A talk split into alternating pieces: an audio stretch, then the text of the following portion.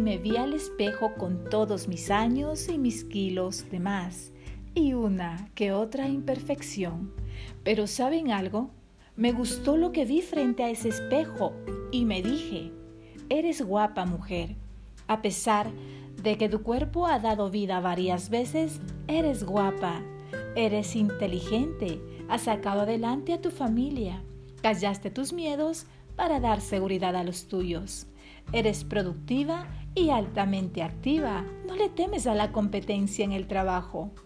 Eres un poema puesto que conoces todas las emociones y sentimientos en carne viva, y de eso puedes hacer grandes y bellos versos. Eres un libro de historia, puesto que de tus otoños vividos y de los que te restan por vivir, puedes editar y compartir tus experiencias vividas. Eres fuerza y coraje y a la vez miedosa y temerosa y con ansias inmensas de protección.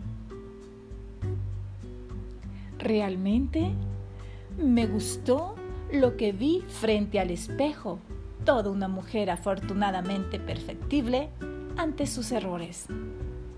Y siempre conservando en su interior el candor de la niña que cree en los sueños y en los cuentos de hadas.